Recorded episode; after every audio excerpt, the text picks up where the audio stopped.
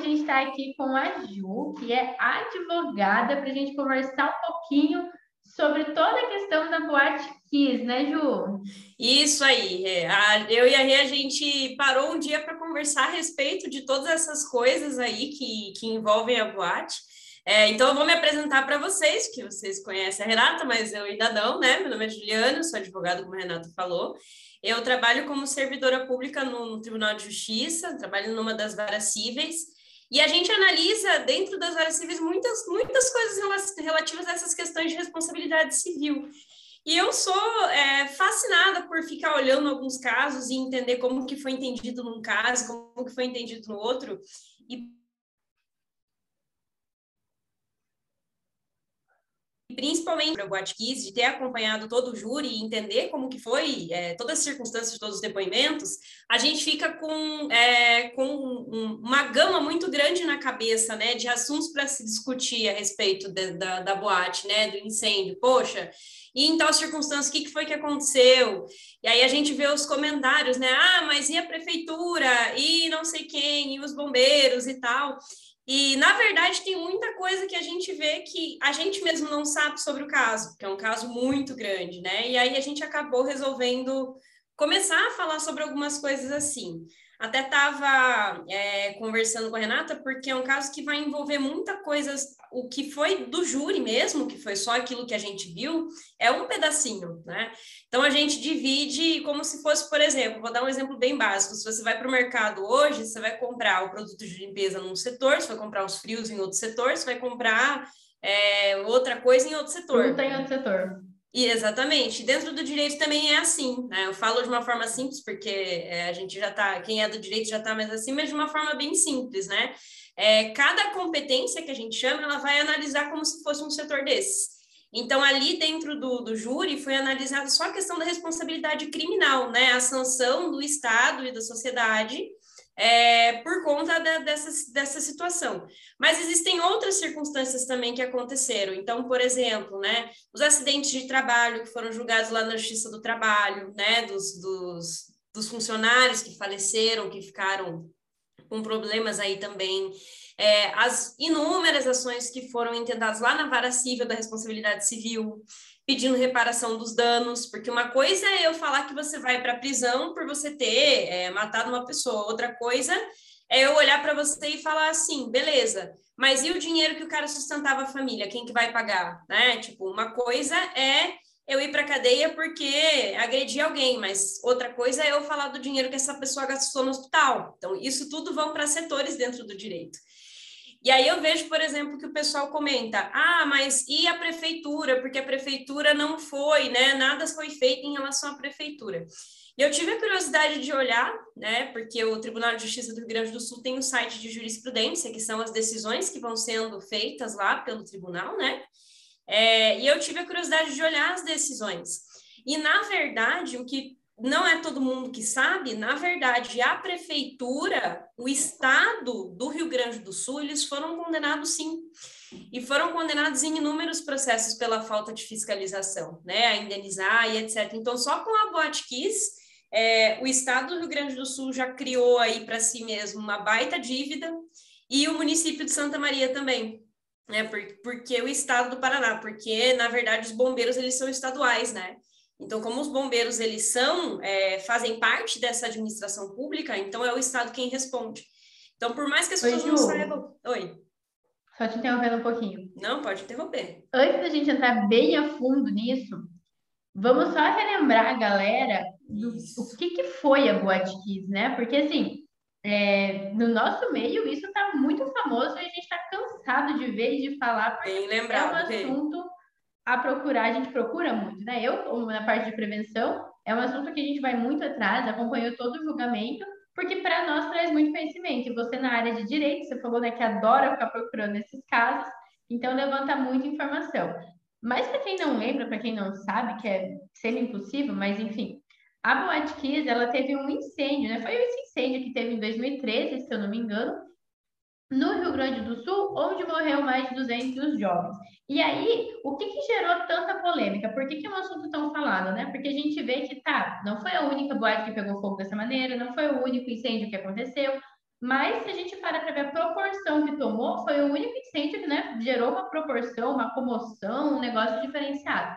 E por que isso? Porque a gente estava com jovens, então o público que morreu era um público jovem, e pelo fato, a, pelo fato da boate ela ter documentações, mas ela não estar regular, digamos assim, das normas que tinha.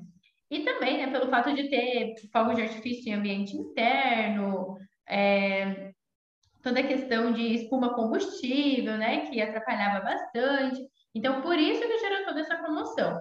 A Ju, ela veio aqui hoje para explicar para a gente toda a parte técnica que teve do direito. Por quê? Quando a Boate Kiss começou o julgamento, choveu gente falando um monte de coisas no Instagram, né? Uhum. Ah, cadê a prefeitura? Cadê o bombeiro? Por que, que não fez isso? Por que não fez aquilo? Por que, que não sei o quê? Por que não sei o quê? Blá, blá, blá. E até eu, por exemplo, eu assisti o último dia do julgamento, mas eu terminei sem entender o que, que tinha acontecido, porque eram tantas palavras é, ai, técnicas que vocês utilizam, que eu nem entendia uhum. qual, o que eram todos aqueles termos. Então, por isso que a Ju veio aqui. A Ju veio explicar para nós que o julgamento da Boate Kiss não foi só aqueles 15 dias que a gente viu. Tem muita isso. coisa por trás disso, né, Ju? Exatamente, Rê. Na verdade, é desde lá de 2013 e o processo mesmo da Boate Kiss, quem assistiu o julgamento viu, né? É um monte, assim, são volumes e volumes e volumes e volumes, né? É, e, na verdade, ele vem dentro desses setores que eu comentei. Quando a gente fala de um processo penal, né, os meus colegas penalistas vão saber disso bem melhor do que eu, mas os, quando a gente fala de um processo penal, a gente fala de processos que vão lidar com tudo que as outras esferas do direito não conseguem lidar. Então, com o que é mais primordial do ser humano. Por quê? É, a gente vai lidar basicamente com crimes contra a vida, com crimes contra a integridade física, né? E principalmente são circunstâncias que vão envolver, quando a gente fala de uma penalidade dentro do processo penal e do direito penal, a gente fala de restringir a liberdade, que é um dos maiores bens e virtudes que a gente tem na nossa vida. Então, é, quando a gente fala em direito penal, a gente, a gente fala que é, é a última raça, assim, a última coisa que a gente vai procurar é o direito penal. Porque se a gente for para o direito penal, a gente precisa tirar a liberdade e fazer essas outras coisas que nas outras esferas a gente não tem, né? O que seria o direito penal, assim, de uma maneira bem leiga falando? O direito penal seria a forma como a gente impõe algumas sanções às pessoas, né, por, pelo fato delas desrespeitarem as normas de convivência social e desrespeitarem muitas vezes os direitos das outras pessoas, mas num nível no seguinte sentido, né? O direito penal ele vem para é, fazer com que a sociedade siga numa determinada paz, uma determinada convenção, e quando a gente tá, quando nós estamos dentro de uma sociedade, por exemplo, a gente tem que ter algumas determinadas regras. Então, como norma de convivência, por exemplo, a gente não pode sair matando todo mundo. Né? Então, o direito penal, graças a Deus, né? Então, o direito penal ele vem justamente para a gente regular essas condutas, né? Regular, pô, você não pode sair matando alguém, você não pode sair roubando, você não pode sair xingando alguém do jeito que você acha que vai, né? Só que elas são, é, claro que por mais que a gente trabalhe isso com outras esferas, é aquilo que eu comentei com você. Uma coisa é, dando um exemplo bem simples, né? Vamos supor que você tem um filho e aí o seu filho vai lá e quebra a janela da vizinha. Beleza, né? O que, que você vai fazer? Você vai punir ele, porque o que ele fez foi errado, né? Para que ele entenda que aquilo, que aquilo que ele fez foi errado e a partir daí não volte a fazer a mesma coisa, né? É mais ou menos essa a ideia do direito penal, né? É você é, trazer uma consciência para a pessoa da vida em sociedade por meio dessas circunstâncias, por serem algumas questões mais graves, né? Então, por ser condutas mais graves, a gente acaba precisando de, de penalidades de restrições mais graves do que a gente tem em outras circunstâncias. Que é diferente, por exemplo, de, beleza, ok, seu filho está com uma, uma pedra na, na grade da vizinha ali, no vidro da vizinha. E aí quem vai pagar? É quem vai pagar, a gente vai lá para o direito civil, né? Não sei se está dando para entender, qualquer coisa você me avisa. Mas é mais ou menos assim que funciona, né? A gente estabelece algumas regras primordiais dentro do direito penal para que a gente consiga viver em sociedade, para que, se eventualmente isso acontecer, a gente consegue é, fazer para que essa pessoa, né, cumpra aí uma determinada pena, claro que acompanhado de um devido processo legal e etc, né, de um contraditório e tudo para que ninguém seja preso injustamente, mas a ideia do direito penal são os crimes, o que a gente entende como os crimes, né? As violações que são mais pesadas dos seres humanos. Então, por conta dessas violações serem mais pesadas, a gente tem penas também um pouco mais rígidas. E dentro do julgamento da Boate Kiss, a gente utilizou, acho que, todas as áreas possíveis do direito, né? Porque, igual você comentou, teve trabalhista, teve danos, teve consideração de homicídio, teve tipo de tudo. Teve, teve tudo. É, inclusive, assim, ali, claro que foi julgado só a questão criminal, né? Só o crime deles, de homicídio, inclusive, assim, é, a, a defesa defendia que não, não era um crime que era passível de ir para júri, porque a gente tem uma diferença, né, entre é, uma conduta dolosa e uma conduta culposa. Então, o que eles entendiam ali é que parte da, da, da, da defesa entendia o seguinte, que, ok, né, infelizmente foi uma catástrofe, mas ali no caso da Boate Kiss, é, não foi algo que se assumiu o risco de produzir e falou, ah, beleza, que se lasque, né? É, foi uma circunstância em que, assim, foi uma fatalidade, mas pela defesa, não era uma circunstância em que eu olho o resultado que vai acontecer e não me importo com o que vai acontecer. Então, ah, beleza, sei que pode acontecer um incêndio, mas não é. me importo com isso, né? É... Uma coisa que eu falo muito, Ju, que é importante lembrar, é que esse incêndio aconteceu há quase 10 anos atrás, né? E não foi ontem. Isso, então, exatamente. Nessa época não era tão. Hoje já não é assim tão, tão, tão falado sobre prevenção e tudo isso, mas ainda é um assunto um pouco mais conhecido, mas nessa época era extremamente um assunto inexistente, uhum. digamos assim, né? Exatamente, e até nós conversamos sobre isso num outro momento, né? Foi só depois, querendo ou não, você vê como na minha área também a gente vê como às vezes a, o direito não consegue acompanhar algumas coisas, porque foi só depois da boate que a gente teve essa implantação de uma, de uma série de normas, né? As plaquinhas com capacidade de público, uma série de boates que foram sendo interditadas para revisão, né? E para todas essas questões. Então, foi a partir daí que a gente começou a ter uma visão um pouco além a respeito dessas questões. Eu mesmo, é, eu que eu não sou da sua área, se você me perguntasse, tipo, eu não saberia dizer, eu, eu trabalho com, com responsabilidade civil, trabalho com direito e tudo, mas eu não saberia dizer que precisa, que preciso fazer um projeto de prevenção contra incêndio, né? Até um tempo atrás, e acho que até a Botkiss a gente foi vendo algumas questões disso também, né? Eu não, não saberia dizer que se eu fosse montar um negócio hoje, se eu fosse abrir um negócio hoje, eu teria bastante dificuldade até eu entender que eu precisaria fazer uma, um, um projeto de prevenção contra incêndio. E hoje ainda é assim, porque é o que eu até comentei contigo, né? Uh, se, se, alguém vai abrir um bar, alguma coisa, ah, mas essa pessoa tem que saber. Cara, tem que saber, mas assim, não tem nenhum lugar que fale que você precisa. Depois, quando ela vai tirar a última documentação, que vão falar, ó, você só vai conseguir tirar com isso.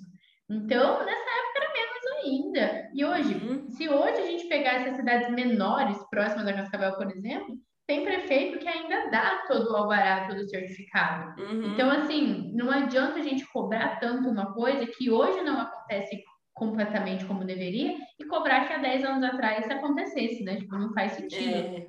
E, mas também olhando por, por, esse lado nisso que você comentou, né? Olha o perigo disso, né? E o, o perigo não só para para quem frequenta os lugares, mas também para todo o sistema, né? Porque se der alguma coisa de, de problema, putz, aí vai, vai ser responsabilidade para todo lado. Eu falo que não tem como escapar. Não vai ser a mesma coisa. A única pessoa que vai né, se ferrar de verdade, digamos assim, é o proprietário. O uhum. restante, tipo, ai, paga multa, ganha não sei o quê. Por exemplo, os bombeiros perderam patente, bababá. Mas, assim, nada que gerou um impacto tão grande na vida quanto os proprietários tiveram, uhum. né? E é muito difícil, é, a gente fala também dessa questão da, da, da, boate também, porque eu analisei alguns dos julgados, né?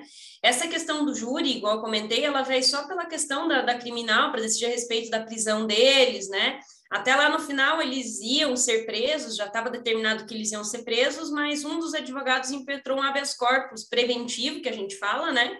É, aliás, já deixando claro para vocês, né, o que, o que aconteceu ali na decisão, por que eles não foram presos. É, Porque a gente tem... vamos lá. O Pode que, falar. que aconteceu na decisão? Tipo assim, qual foi a decisão? Que aconteceu? E daí, tipo assim, como que ela mudou? É. Como que foi tudo isso? Olha Porque só. a falava réu e não sei o quê. Blá, blá. Isso, Cara, né? isso. melhor explicar. Mas é bom você me falar isso, Rê, porque assim, a gente fala em juridiquês, né? Daí a gente esquece que não é todo mundo que tem juridiquês. Então você pode ir me falando e o pessoal também que vai ouvir depois qualquer coisa, me procurar, estamos por aqui.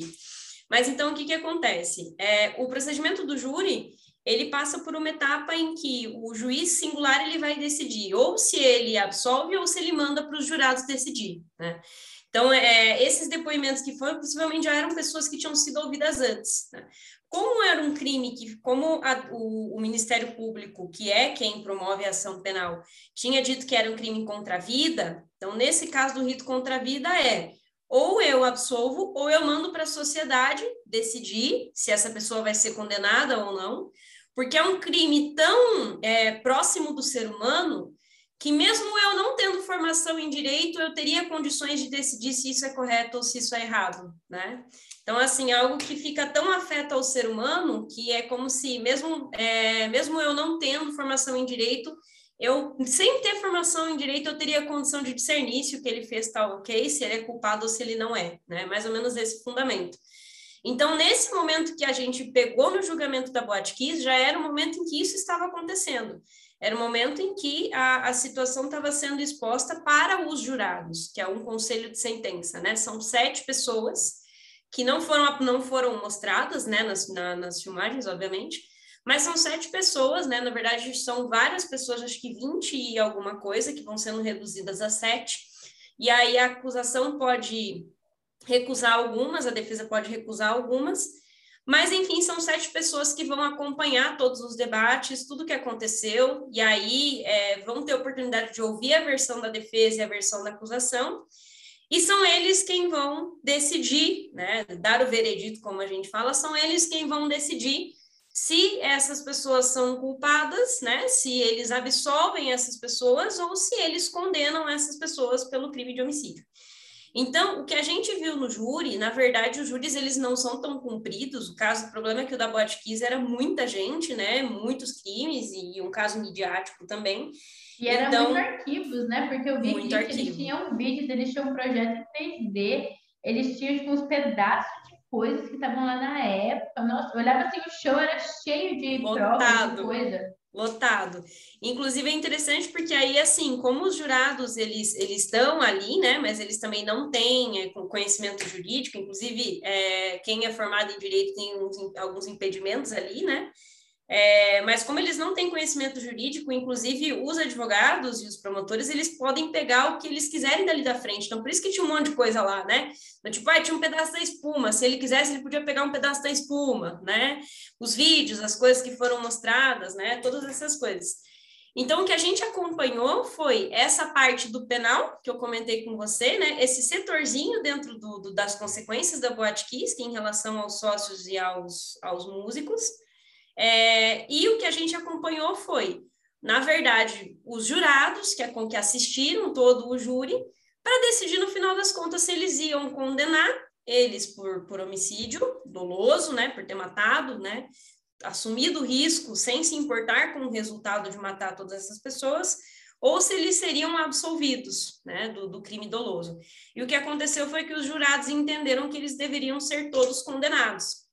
E aí, a partir do momento em que isso acontece, né, que isso, isso acontece numa sala secreta, por isso que a transmissão parou, quem estava assistindo, então é o momento em que os jurados, eles votam, é, e ninguém tem acesso a, a, qual voto foi de quem, né? Justamente para o jurado não ficar marcado ali, não ficar, não correr nenhum risco, vamos dizer assim. Então, a, quem estava e os réus, os promotores, eles não têm como saber quem foi que votou pelo quê. Né?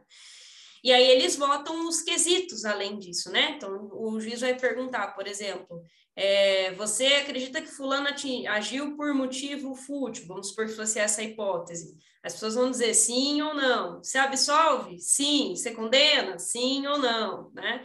Então, eles vão respondendo as perguntas que, que os quesitos, né, as coisas que vão sendo colocadas ali, para chegar numa sentença. E aí o juiz, né, o juiz, ele, a partir desse momento da votação, ele escreve a sentença de acordo com o que foi votado pelos jurados e faz o que a gente chama de dosimetria da pena, que é medir as penas que cada um vai ter. Parece, para quem está olhando de fora, que é uma coisa tirada da cabeça, né? Tipo, o juiz vai olhar e vai falar assim: não, esse aqui vai ser 18 anos, esse aqui vai ser 32, esse aqui vai ser 26. Mas não, existem todos todo um parâmetro, né? É um procedimento que a gente usa em três etapas para medir quais, quais serão as penas de cada um. E aí foi isso que aconteceu, né? Quando o juiz voltou, ele já voltou com a sentença. Então ele já falou, ó, né? O conselho de sentença decidiu isso, leu, leu, leu a sentença, tudo o que aconteceu, as circunstâncias do caso, tudo. E no final, quanto que cada um pegou e por que pegou tal, tal e tal pena. Como eram crimes muito graves, é, e como a pena já era bem elevada, já foi decretada a prisão, né? Então eles já iam sair e ser presos.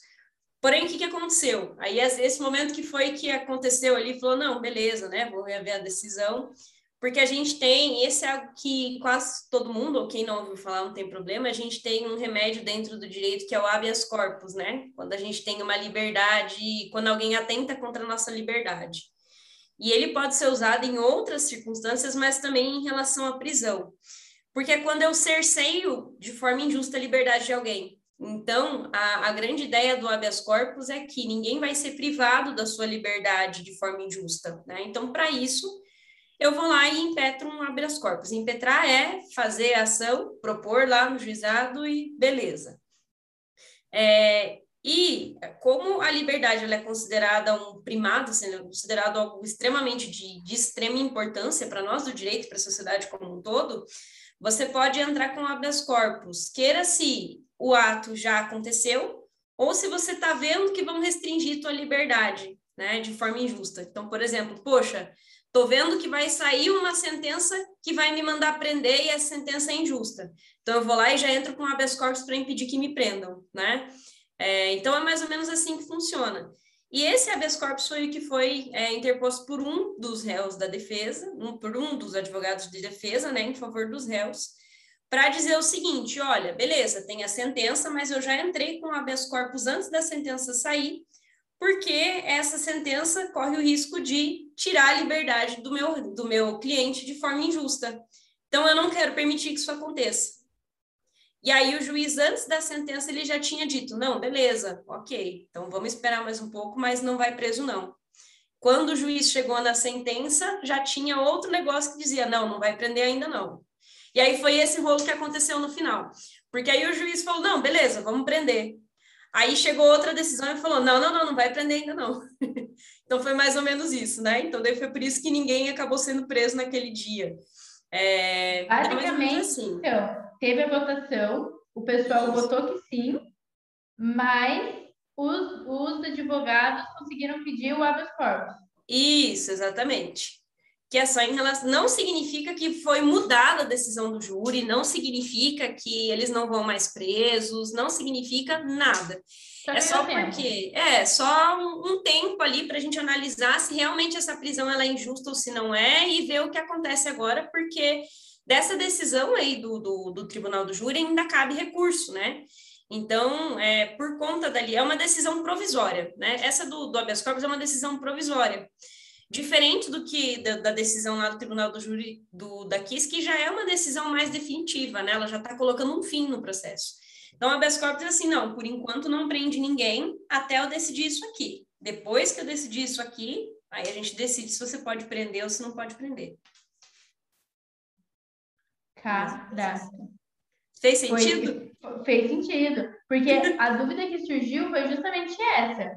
Tipo, ah, falou que ia ser preso. Não, mas aí ninguém vai ser preso. Tá, mas aí, tipo assim, o que, que aconteceu? Porque, né, para nós fica. A hora que eles estavam falando de projeto, da parte técnica, a gente estava no céu. Uhum. Mas quando veio para essa parte mais burocrática, do jurídico mesmo, ficou bem complicado de entender. Eu mesmo fiquei com dúvida se iam ser presos ou não. Mas, agora, tipo, daqui para frente, o que que acontece? O fato deles terem conseguido não ter sido preso na hora, uhum. quer dizer o que exatamente? Então, na verdade, isso inclusive deu maior, é, maior bafafá, maior confusão para nós do direito, porque essa decisão que, que, assim, vamos dizer assim, suspendeu a prisão por um tempo, né, deixou essa prisão em banho-maria por um tempo, ela foi revogada pelo STF, se eu não me engano. É, então, foi, é, foi revogada pela STF logo na sequência. Então, o, o pessoal o que ficou quer bem... dizer ser revogada? Ele, tipo, reprovou? Isso, significa que o juiz daqui decidiu, quando chegou lá no Supremo Tribunal Federal, o Supremo Tribunal Federal disse assim, olha, eu sei que você decidiu, mas eu tô tirando o efeito da sua decisão. Então, a partir de agora, a tua decisão não vale mais, o que vale é o que eu disser. Então, estou revogando o que você disse, estou picoteando, né? Partir de agora não vale mais, e aí eu vou decidir. E, salvo engano, ele mandou prender, inclusive era um dos, dos réus, né? Mas por conta dessa, é, vamos dizer assim, o que segurava a prisão era essa linhazinha desse habeas corpus que ele tinha entrado, que era uma decisão provisória que ainda não teve sentença também.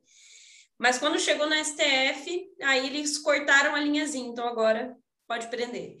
E o que eu, o que eu acho importante dizer é que, assim, é, quando acabou o júri, o pessoal disse assim, ah, é, mas é assim mesmo, e não sei o quê, e tudo que aconteceu, o tamanho das penas, e agora eles vão para a rua porque não vai ninguém preso, e etc, etc. Só que isso, como a gente comentou, não é uma decisão definitiva. Né? Então, agora tem que esperar o que, que o tribunal vai decidir, o que, que os tribunais superiores vão decidir, se chegar lá nos tribunais superiores, a respeito desse julgamento que foi feito, né? Se, se toca, se não toca para frente. Mas, assim, não é o que terminou aqui. Né? É simplesmente o sistema como ele está funcionando, e é normal que ele seja assim, né? É normal que ele funcione assim mesmo, né? Então, e até beleza. porque essa questão do tipo, ai, agora eles vão para a rua, cara, não são assassinos, não vão sair matando as pessoas, né? É, exatamente. Não tem tanto é. peso assim quanto a galera estava colocando. Sim, sim, exatamente. Não é, é... E aí é que, que é importante, né? Eu falo que ah, da minha área, beleza, né? Mas eu sou obrigada a saber da minha área porque eu trabalho com ela. Mas é interessante a gente olhar essas questões assim. Mas o julgamento da, da, da Botkiss, ele foi. É... Bom, ele foi monstro, né? Não, não, não me lembro, assim, a gente teve outros casos dentro do, do direito mas eu acho que dentro do direito mesmo a gente não está acostumado a lidar com desastres grandes assim, né? Mesmo no nosso sistema jurídico a gente não tem aparato para lidar com esses desastres tão grandes, né? Estrutura, é, procedimento assim para poder lidar com tudo isso. Então foi algo que acaba acaba chocando todo mundo, né? E acaba trazendo algumas coisas aí dentro do direito que a gente nunca tinha visto, né? Então, é, por exemplo, acho que eu até tinha comentado, é, dentro de, dessas questões da Boate Kiss, eu lembro que um dos depoimentos, a menina comentou que acho que eles até foram atrás de ver a questão da, da espuma, porque era uma espuma feita para colchão, para colchão e etc., então altamente inflamável, né? E o grande problema foi porque ela exalava cianeto quando ela quando, quando ela estava em combustão, né? Então, o tempo ali é de 3 a 5 minutos, mais ou menos, até a pessoa desfalecer. Então, um tempo muito curto, por isso também a quantidade de vítimas e tudo mais, além de tudo que a gente comentou. É, e aí tiveram famílias que é, entraram com ação contra o fabricante de espuma. Por quê? Ah, mas no momento você não disse que era inflamável, né? Não foi especificado, né? É, não tinha nenhuma segurança a respeito da espuma, porque o fabricante da espuma também não explicou que, que exalava cianeto quando fosse queimada. E aí, o que, que aconteceu, né? Eles pediram, foi, esse foi na área de indenização que eles pediram, né, na área da responsabilidade civil, dizendo, bom, foi pela falha do, de informação do teu produto que quem estava lá dentro não sabia o que estava acontecendo, foi por a falha de informação do teu produto que às vezes a pessoa instalou lá, então isso não podia acontecer. Ninguém sabia que aquilo lá exalava cianeto quando era queimado, né? Só que, nesse caso, os, os pedidos né, das famílias foram julgados improcedentes. A gente fala julgado improcedente quando a gente pede alguma coisa para a justiça e o juiz diz: olha, não cabe. Né? Então, na, lá na sentença, a gente está. No popular, a gente fala ter ganho de causa e não ter ganho de causa, né? É, é como se o juiz dissesse assim: olha, o teu processo não tem ganho de causa. Por quê? É, porque nesse caso, ok, de fato, não estava explicado, mas a espuma ela não foi feita para isolamento acústico. A espuma ela foi feita para outras circunstâncias. Então, a forma como ela foi utilizada já não era a finalidade dela. Então, por exemplo, eu posso ter um, posso ser um fabricante de tesouras. Então, eu posso colocar lá que a tesoura é cortante, beleza. Mas eu não vou usar uma tesoura para cantar, né? Eu não vou usar uma tesoura para fazer qualquer outra coisa, para fazer uma gambiarra na parede, para uma peça que está faltando. Então, a ideia do julgamento foi justamente esse: olha, não dá para a gente culpar a fabricante de espuma, porque o objeto da espuma não é para colocar lá na parede, colocaram isso aí por conta, né? E a empresa não tem nada a ver com o mau uso que fizeram da espuma. Só que aí eu lembrei de uma coisa, e aí acho que entra muito na área de vocês também. E aí, beleza, nesse caso da Kiss, ok. Mas e se por um acaso essa, esse incêndio tivesse acontecido, tipo, num dormitório, né, com essas espumas? E se tivesse acontecido, por exemplo, num hospital ou qualquer coisa assim, que tem essas espumas também, né? Era a finalidade dessa espuma? A finalidade era para colchão, era uma finalidade para colchão hospitalar e etc, e etc. E aí a gente entra, daí entra na sua área também, né? né? Assim, do quanto que as pessoas às vezes não. Né? Porque assim, tá, beleza, ela estava sendo utilizada no teto e não poderia. Mas é o que você falou, se o hospital pegar fogo, daí todo mundo pode morrer associado.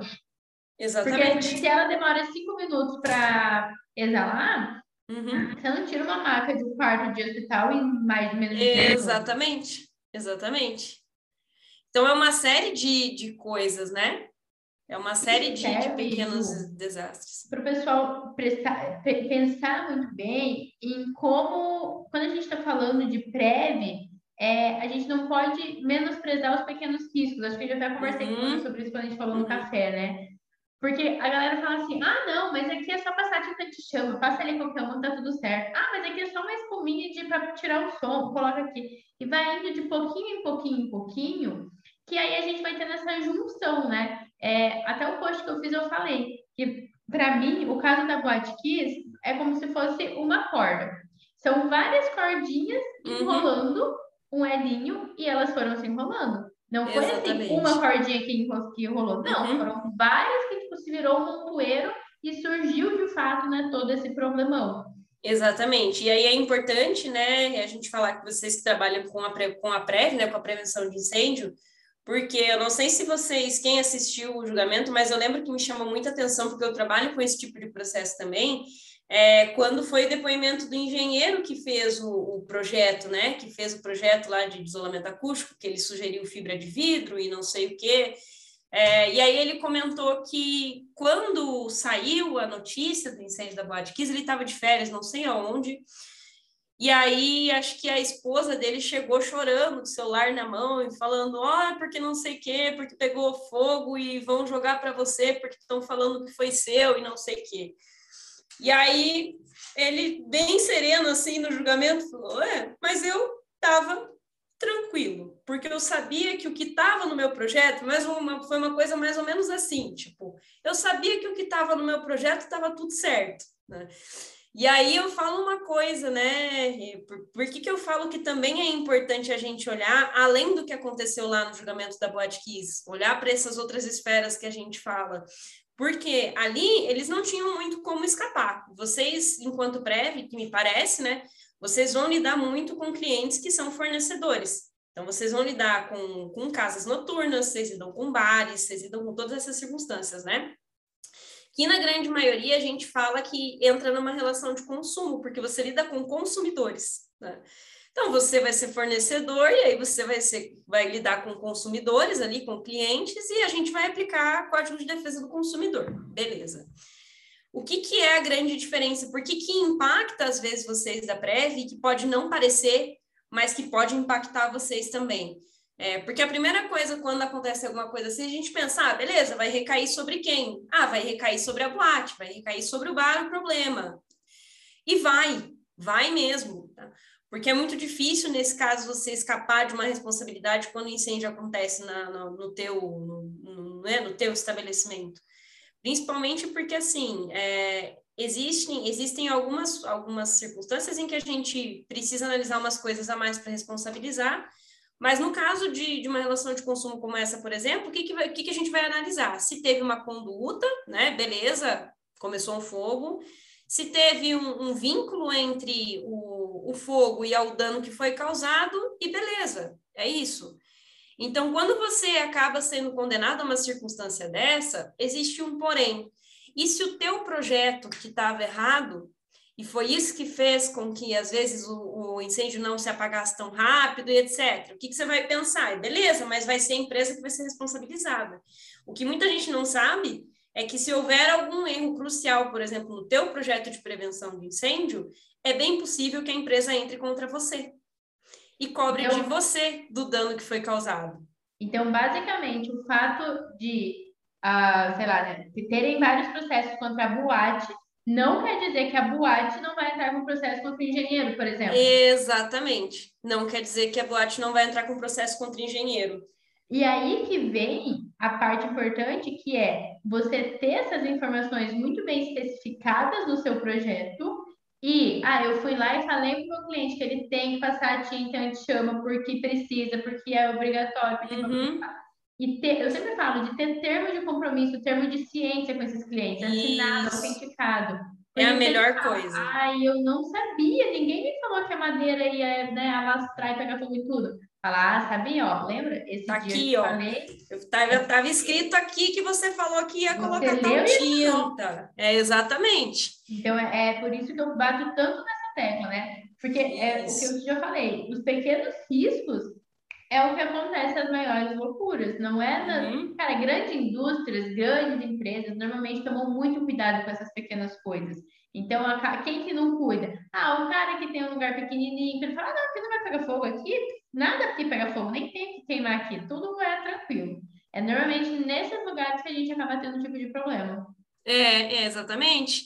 E aí, por exemplo, quando a gente olha a, a, amplitude do que foi a Kiss, né, do que foi a Boate Kiss, é, eu falo que assim, não vai ter, não vai ter dinheiro, não vai ter nem dinheiro para arcar com, com todos os problemas ali. Não, não, não tem condição, porque são mais de 242 famílias, fora aqueles, né? Isso só do, do, do, das vítimas fatais.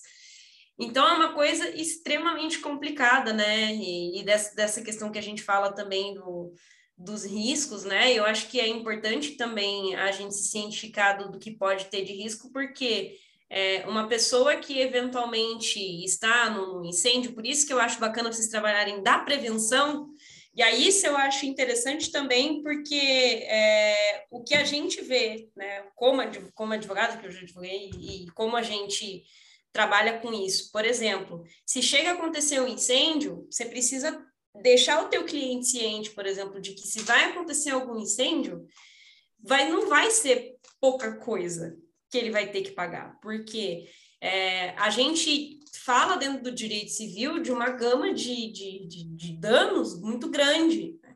Então, por exemplo, se a pessoa vai ficar no hospital, você vai ter que pagar a hospitalização dela. Se ela e teve aí, uma. Entra uma parte, Ju, que vai ter que ter esses gastos, não só com as vítimas que estavam frequentando, mas igual aqui, com os funcionários que estavam com os funcionários. Problema, né? Exatamente. E aí vai lá para a Justiça do Trabalho, que acaba sendo mais crítica ainda, porque aí a gente considera como acidente de trabalho. E considerando como acidente de trabalho, a coisa acaba sendo muito mais complicada, né, para os clientes que estavam lá. Então, dentro da KIS, a gente viu ali o, o, processo penal contra os sócios, né, que foi esse que a gente viu. Existem ações trabalhistas, né, do, do, do em relação aos acidentes de trabalho. Existem ações que correm no Fórum Estadual contra o Estado, contra o município, contra é, os sócios, contra a boate, contra todo mundo. Então, o negócio é muito complicado. Se a pessoa, por exemplo, ela vai sair de lá, ela pode muito bem pleitear um dano moral, por exemplo, por entender que a, a dignidade dela foi violada, que ela ficou com trauma de lá de dentro, qualquer coisa assim, né? Por ter que passar por um tratamento médico, então, assim, é, ficou com um psíquico abalado, que a gente fala, né?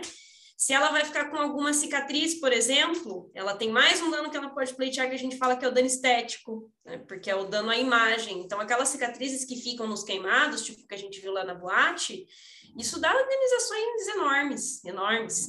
Então, no caso da Boate Kiss mesmo, nos julgados que eu estive olhando, é, os valores eram absurdos, porque além da, da, da, da vítima ter falecido, é, e já tem, tem mais coisas ainda quando a vítima falece, mas, por exemplo, foram vítimas que ficaram hospitalizadas, aí tem que pagar a internação.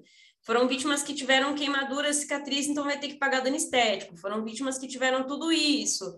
É, e nas que faleceram ainda, a gente vai precisar, quem tem algum problema desses, precisa pagar o luto da família, precisa pagar funeral, precisa pagar muitas vezes é, pensionamento vitalício para os filhos dessa pessoa, até uma expectativa de vida que esse cara tinha de 70 e tantos anos.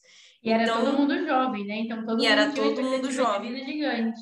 Exatamente, e tinha muitos jovens assim, tipo, ah, é, de 18, 19, 20 anos com filhos de seis meses, filhos de um ano, dois anos, né? Então o negócio vai vai muito longe. Por isso que eu acho interessante falar sobre prevenção. É, justamente, eu acho que talvez a gente pensa mais na prevenção tendo dimensão do que não acontece é, se não tiver do que acontece se não tiver prevenção. Né? Eu acho que isso traz uma, uma ideia, assim. Eu acho que a, a área de vocês é muito importante por isso, principalmente. Cara, é, a nossa área, é o que eu falo muito, né? Se a gente entra de verdade na prevenção, porque a gente tem o pessoal que vê a prevenção como, ah, mais uma área da engenharia, ou o pessoal que entende realmente o peso da prevenção, né? Porque é igual eu falo, uh, médico mata um por vez a gente mata de vários. E uhum. principalmente quando a gente está falando da parte do bombeiro, que se pega fogo, não, não tem. É igual quando, sei lá, tem um problema estrutural. Não é tipo, ai, vai aos pouquinhos, cai o prédio todo e acabou. Tipo, uhum. é, né? Não, não, a gente não é, sei lá, um parte hidráulica que ai, vai entupir um cano, você vai arrumar. Não, tipo, ferra tudo. Então, é uma área que a gente tem que cuidar muito, e eu acho que toda essa questão da boate Kiss, até o julgamento ter vindo à tona de novo, foi importante, porque estava virando, a galera estava entrando no esquecimento da, da importância da prevenção. Hoje, uhum. por exemplo, na nossa área, a gente tem que apresentar a ART de tudo. Por quê? Porque ninguém mais quer ser responsável. O bombeiro não quer mais se responsabilizar por nada que tem na obra. Ele uhum. quer saber quem vai responder por cada item que tem lá dentro, para evitar que aconteça esse tipo de coisa como foi na boate. Nossa, é uma loucura. E pior que assim, olhando, é, olhando, vendo o, o livro da Daniela Bergs que comentei com você. Eu quero muito ler esse livro. Gente, aliás, gente, quem, quem quiser, leiam. Assim, foi o livro mais difícil que eu já li na minha vida, e isso que eu não sou mãe, né? Porque eu fico imaginando quem é pai e mãe que precisou, enfim, que se depara com um livro assim. Mas se chama Todo Dia, a Mesma Noite, da Daniela Arbex. Ela é, é jornalista. É a Daniela Arbex é uma jornalista investigativa. Então, ela fez alguns livros, por exemplo, ela investiga, investigou alguns casos sobre é, o Hospital Psiquiátrico de Barbacena, agora sobre essa Marco, e ela fez um livro sobre o Botkiss, fazendo o quê? Ela foi até Santa Maria várias vezes, procurou quem trabalhou no dia, os médicos que estavam no local, as vítimas que sobreviveram, e foi registrando a história deles no livro. Então, tipo, são relatos e relatos de pessoas que estavam realmente envolvidas lá no dia. Então, por exemplo, né, a pessoa que estava com dificuldade de sair da boate, como é que foi que ela conseguiu sair? Como que foi quando começou? É, como que foi quando acabou, quando eles não estavam mais conseguindo tirar as pessoas de lá de dentro? Nossa, é, é muito assim. E eu acho muito interessante saber, eu sempre falo que é importante a gente tra trabalhar com esses desastres justamente por conta disso que você falou, são os pequenos detalhes que a gente não observa. E a gente percebe que nos, nos grandes desastres, geralmente acontece isso. São as coisas que a gente não presta atenção e fala, ah, não, beleza, deixa lá que isso aí não vai dar em nada, né? E dentro dessa questão da boate, o quanto foi trazido sobre, justamente também sobre essa questão de não ter nenhuma é, luz de saída, não ter aquele esguichador lá, esqueci o nome, como é que é o nome daquele? Chuveiro automático. É, de água, né? Então, esqueci o nome. Mas, é, o chuveirinho, chuveirinho, automático. É, Mas aí entra um ponto que, assim, esse, é, a, a boate que, se não era pequena, não era muito grande. Então, ela uhum. não, não precisaria disso.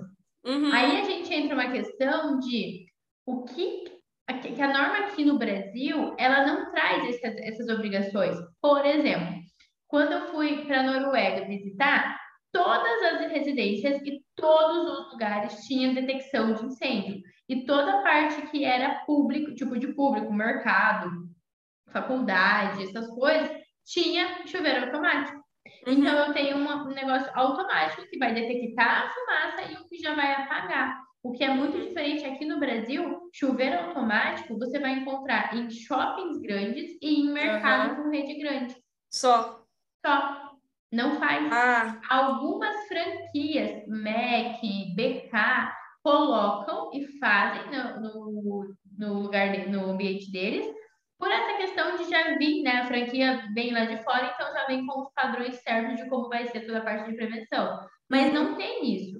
Então, muita gente falou, né? Tipo, ai, não tinha alarme, não tinha hidrante. Mas eu acho que se até hoje pegar, eu não sei qual é a área de lá, mas, por exemplo, aqui no, no Paraná, se eu pego uma classificação igual a da Botkiss, se ela tiver menos de mil metros quadrados, menos de mil metros quadrados, eu estou falando de extintor, luminária, sinalização, brigada de incêndio e controle de metrô de acabamento. Não Só. tem alarme, não tem detecção, não uhum. tem é, chuveiro automático, não tem hidrante. Uhum. Então, tipo, a gente ainda continua pecando nisso. Sim. E é a mesma coisa que eu trago para residencial. Cara, acho que 70% dos incêndios que acontecem são residenciais. E normalmente as pessoas não têm, tipo, nenhum extintor dentro de casa. É, e, e, se a gente for. É justamente isso, e aí a gente para para pensar, né? Quem que faz um, um, projeto, por exemplo, de prevenção numa residência, né? Que é onde nem, mais tem. obrigatório, não precisa. Uhum. Mas assim, é, eu entendo o fato de não precisar, mas é isso que eu estou citando. Então, tipo, ah, não precisa fazer projeto, tudo bem. Só que então, em prédios, pelo menos, fica obrigatório ter detecção, pelo menos na cozinha. Pelo uhum. menos nos lugares que pode ter algum tipo de incêndio, né? Sim, com certeza. Sim, e eu acho que faz todo sentido. Talvez eles, talvez em essa questão de colocar em shopping centers grande, ou, grandes ou franquia, e aí a minha dúvida também, né, é mais por, ah, a gente já trabalha com fogo e com alimento, alguma coisa nesse sentido, por isso que shopping... Shoppings e grandes centers, normalmente, por norma, precisa, que daí atinge lá um patamar que é obrigatório colocar. Uhum. Essas franquias, normalmente, é por vir lá de fora com essas exigências, né? Como é franquia estrangeira, franquia internacional, então, é lá fora é obrigatório, né? Então, eles já trazem para cá a franquia com essas exigências. Uhum. E quando era da época da, da, da, boate mesmo? Aí eu, você me pergunta, eu pergunto, que aí eu também sou de fora, sou curiosa. Quando era da época da boate, né? O que que estava, assim, fora da, da regulamentação da época? Então, a, tá aquele, todo mundo jogou para todo mundo, ninguém definiu nada, né? Exatamente. Mas, uhum. o que estava fora, por exemplo? Eu não sei se na época já era cobrado controle de material de acabamento. O que, hoje, controle de material de acabamento é muito cobrado, porém a gente não tem nada de estudo sobre ele. Uhum. Então, assim, eu, o que, que a norma fala? Ah, para você saber, pega um pedaço do, da amostra, manda para São Paulo fazer uma análise laboratorial, que daí eles te devolvem. Essa análise demora 30 dias, só São Paulo faz. Como que eu vou arrancar um pedaço da parede do meu cliente, ou seja lá do que for, mandar para São Paulo, esperar 30 dias para daí voltar, para daí a gente ver o que, que vai fazer. Não dá. E hoje está um pouco mais fácil de você encontrar essas informações em materiais que são comprados novos, que daí você tem o, a ficha técnica que já vem com essas classificações. Então, naquela época, a gente tinha espuma que era completamente combustível. Então, ela não poderia ser utilizada mas eu não sei o que estava em vigor no Espírito Santo naquele ano. Por quê? Aqui no Paraná, a gente tinha norma já. A norma foi atualizada em 2012, mas ela não era cobrada. Tanto que uhum. o setor, aqui em Cascavel, por exemplo, ele foi criado bem nesse negócio do, do da, da Boate Kiss. Foi criado o setor, foi uma muvuca, era tudo manual. Então, tipo assim, todo mundo começou a precisar de projeto. A gente ia lá para buscar projeto ou para protocolar, levava a manhã inteira. Tipo, hoje é resolvido tudo pela internet super rápido. Então, tipo, também foi novo. Então, uhum. tem, tem muito essa questão de que, ah, mas existia norma. Tudo bem, existia, mas alguém cobrava que era seguido? Ah, uhum. mas não precisa cobrar, você sabe que existe. Precisa. Porque se ninguém uhum. cobra, eu vou digitar no Google, tipo, existe alguma norma que eu tenho que seguir? né, não, não tem da onde sair essa informação. Então, tem essa questão do controle de material de acabamento. O pessoal falou sobre ter só uma saída. Existem itens na norma que fala também sobre ter só uma saída. Não é sempre que você precisa ter mais de uma. Não é sempre uhum. que a saída precisa ser espalhada em outros, em outros, em outras paredes, né, adjacentes ou paralelas, enfim. Então, tem, tem vários itens que depende, depende do que foi aprovado naquele projeto, uhum. qual a população que ela comportava, né? Aqui em Cascavel a gente tem baladas que tem só uma saída e tá tudo bem, comporta. Por quê? Uhum. Porque o público que está lá dentro atende a expectativa que aquela porta consegue atender. Então, tem por isso que eu falei, não dá para a gente julgar sem estar com o projeto em mão e sem estar com todas Sim. as normas que uhum. existiam naquela época. Não adianta Exatamente, exatamente. Que é a mesma coisa que, que às vezes a gente olha do lado de cá, né? Não dá, às vezes, para a gente tomar uma conclusão sem analisar os dados do processo, né? E é mais, deve ser mais ou menos como funciona para é. vocês também. Pois é. Pois não é. tem, não tem como a gente pegar. É por isso que eu falei, não tem como julgar porque eu não sei como era utilizado na época. Se eu andar 100 metros aqui, for, sei lá, em Lindo Oeste, é, aqui Corbélia, Ubiratã, são cidades que não existe nada cobrando sobre o projeto de bombeiro. Então, uhum. tipo, a gente já passou 10 anos na Boate Kiss e eu ainda encontro regiões onde não é cobrado, onde não precisa, uhum. onde não tem nada, onde o prefeito libera, o amigo do amigo do amigo do amigo vai lá e dá um jeito. Então, uhum. assim, se 10 anos depois de uma tragédia dessa isso acontece, imagina o que, que não acontecia antes. Então é, é muito Nossa, relativo. É, é verdade. Bom, a gente tem alguns incêndios aí na história do Brasil também que antecederam esse, né? Que não foram de, boate, mas a gente tem alguns outros, até que foram citados no julgamento, né? que eu de curiosa fui olhar, porque eu adoro olhar essas coisas, mas fui olhar que acho que o, o, teve uma das testemunhas que falou sobre o incêndio nas lojas Renner, que também acho que foi no Rio Grande do Sul, que modificou bastante a, a, as formas que foram trabalhadas, né? No... A gente teve vários incêndios, a gente teve tanto da Renner, que foi gigante também, o do Andraudio do Joelma, que foi parte de Joel. Uhum. eletricidade, curto-circuito, e um deles, não lembro qual, tinha todo aquele escarpê antigo, sabe? Eu acho que era o Joelma. Combustível. Uhum. Então espalhou rapidamente. A gente teve o circo.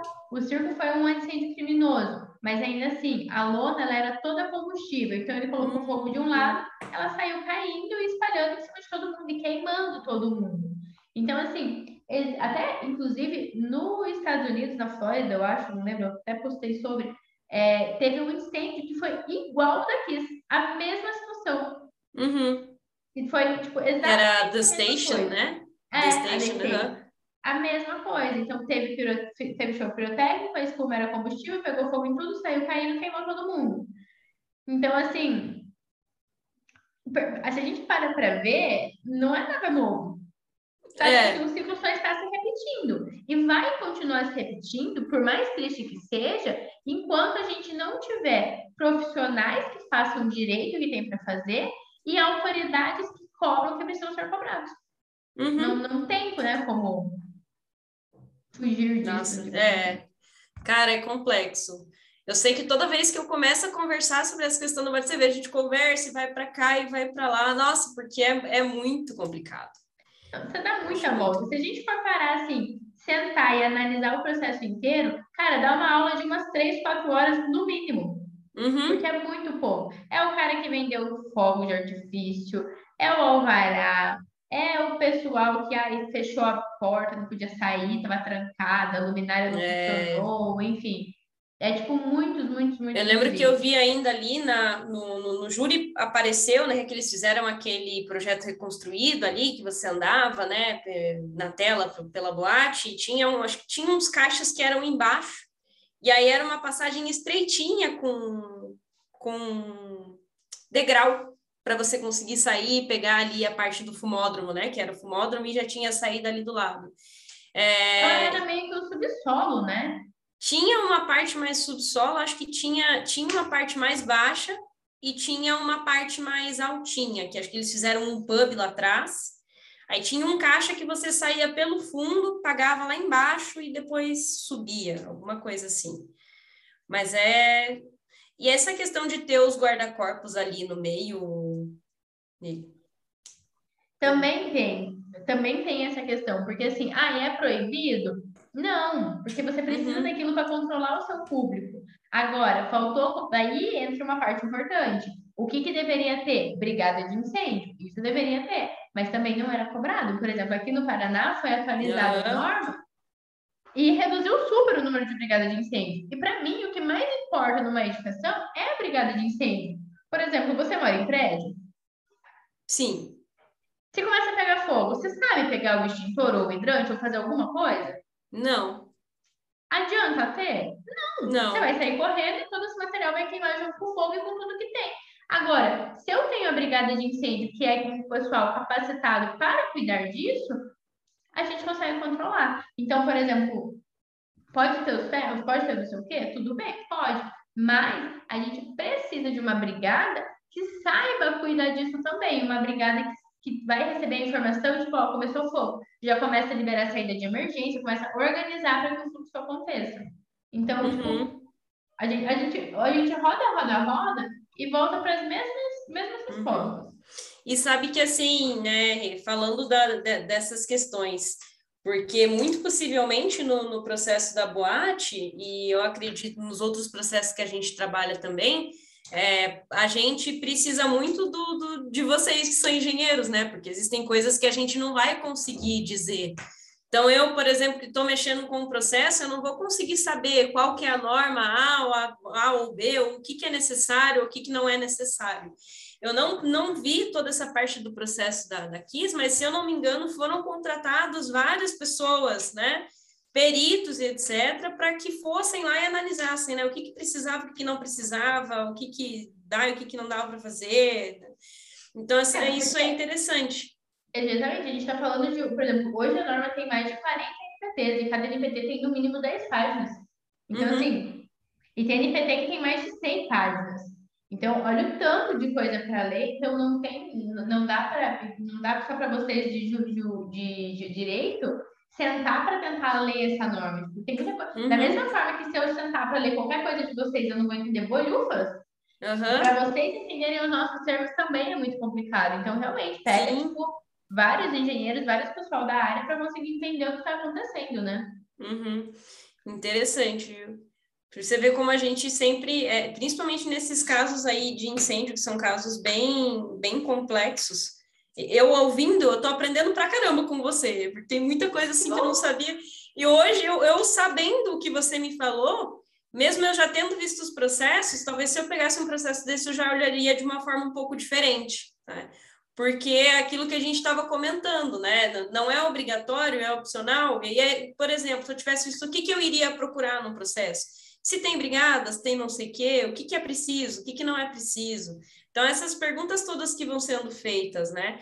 Mas é interessante isso que você comentou, porque a questão da boate, é, ela não foi feita hoje, igual você estava comentando.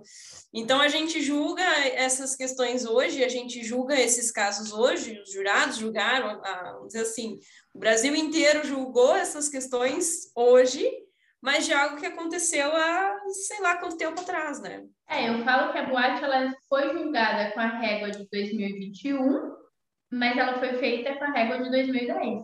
Então, assim, uhum. são réguas diferentes, são estudos, parâmetros diferentes. Uhum. Enfim, Ju, gostaria de agradecer muito a sua presença, seu eu que agradeço. super disponibilidade em conversar com a gente sobre esse assunto tão complexo.